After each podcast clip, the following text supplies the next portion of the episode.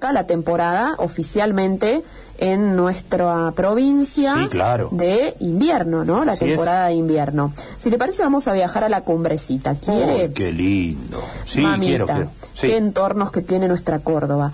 Nos atiende Janina Quinteros, ella es directora de turismo de la cumbrecita, para contarnos un poco cómo se preparan y cómo encaran esta temporada tan particular. Janina Fernández y Gonzalo, te saludamos. Buen día. Muy buen día, Fernández Gonzalo, ¿cómo están? La verdad que, bueno, un placer hablar con ustedes. Buen día también para toda la audiencia. Gracias por atendernos. Bueno, contanos qué perspectivas hay para esta temporada. Bueno, la verdad que eh, las mejores tendría que decir. bueno. Eh, desde que se anunció que a partir del 9 de julio eh, ya se activaba nuevamente la temporada de, invierno, la verdad que todo el público interesado en la cumbrecita comenzó a llamar y bueno, hoy ya tenemos que decir para el fin de semana largo estamos contando con un 87% de ocupación hotelera.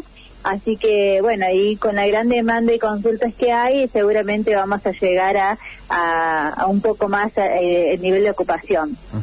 Eh, ¿Mayormente público de dónde? Mm, estamos recibiendo eh, mucho público de, bueno, si viene de Buenos Aires, pero mayor público de Santa Fe, provincia y Rosa, o sea, Rosario y las localidades de la provincia de Santa Fe también, Santa Fe capital también. Así que, y bueno, y hay algo de Córdoba también que, que llega, pero lo más fuerte sería en estas provincias. Claro. Janina, ¿vieron muchos hoteles y restaurantes que no, no llegaron a este momento y tuvieron que cerrar sus puertas?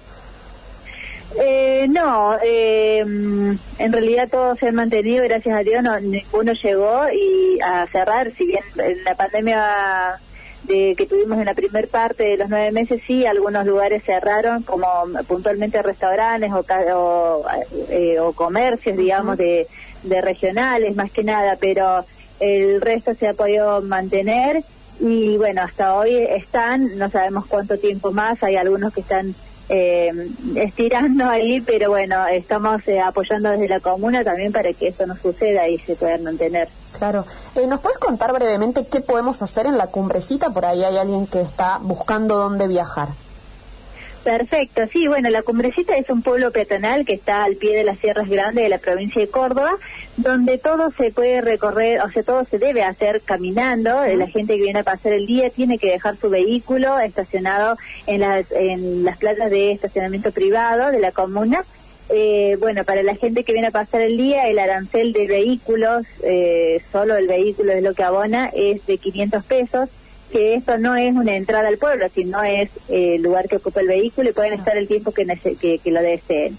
No así para la gente que se aloja, puede llegar, ingresar con el vehículo. Eh, nosotros tenemos un sistema entre alojamientos y eh, turismo donde todos los días nos pasan los ingresos de, de cada lugar y así nosotros podemos recepcionarlos y dejarlos pasar hasta el lugar de alojamiento siempre que esté confirmada la reserva. Claro. Eh, así que bueno, eso es para la gente que viene a pasar el día. Y después, una vez que se encuentran en el lugar, eh, tenemos distintos atractivos para hacer en la cumbrecita. Si bien están los paseos clásicos como la olla, la cascada, al lado de la trucha, que son los paseos que no podés dejar de ver cuando llegas a la cumbrecita, también tenemos muchos miradores más que hemos... Eh, hemos abierto, hemos habilitado para, para justamente evitar el tema de las aglomeraciones y demás. Así que en realidad una vez que llegan a Cumbrecita nosotros le prestamos la atención turística para poderles informar con respecto a todo lo que se puede hacer en el lugar. Y combinamos todo con nuestra gastronomía centroeuropea, por supuesto. Qué lindo, qué rico. Qué lindo. bueno, y, después del fin de semana largo, durante la semana, ¿hay eh, volumen de visitantes ya asegurado? Sí, sí, sí, sí. Bueno, yo les pasé el porcentaje eh, que teníamos para el fin de semana largo y bueno, para la primer quincena de, vacaciones de julio, contemplando desde el fin de semana, eh, también estamos a un 80% de ocupación. Ah, Más o menos, claro, ¿qué, ¿qué promedio de estadía tiene la gente? La gente tiene una, eh, ahora en invierno una pernotación entre 5 y 6 noches se está tomando. Obviamente que hay algunos casos que toman mucho más noches, entre 7 y 15, pero bueno, eh, en la mayoría en esta ocasión, ahora en invierno son menos días, lo que toman una semana particularmente. Qué bueno. Bueno, Janina, muchas gracias por habernos atendido. Nos, nos alegramos que, que tengan trabajo eh, por supuesto que estarán todos los protocolos cumplidos para que esto no impacte en la situación epidemiológica. Sí, sí, ni hablar, si bien eh, yo no mencioné, pero por supuesto, nosotros estamos con eh, los protocolos eh, reforzados, tenemos, bueno, empapelada la cumbrecita, digamos, en, en cartelería de concientización de, del ABC principal que debe hacer cada visitante cuando llega a Cumbrecita en cualquier lugar. nosotros, bueno, no pedimos ningún requisito para ingresar a la Cumbrecita, sino más que el permiso de la aplicación Cuidar que se pide ya para la provincia de Córdoba, sí, únicamente.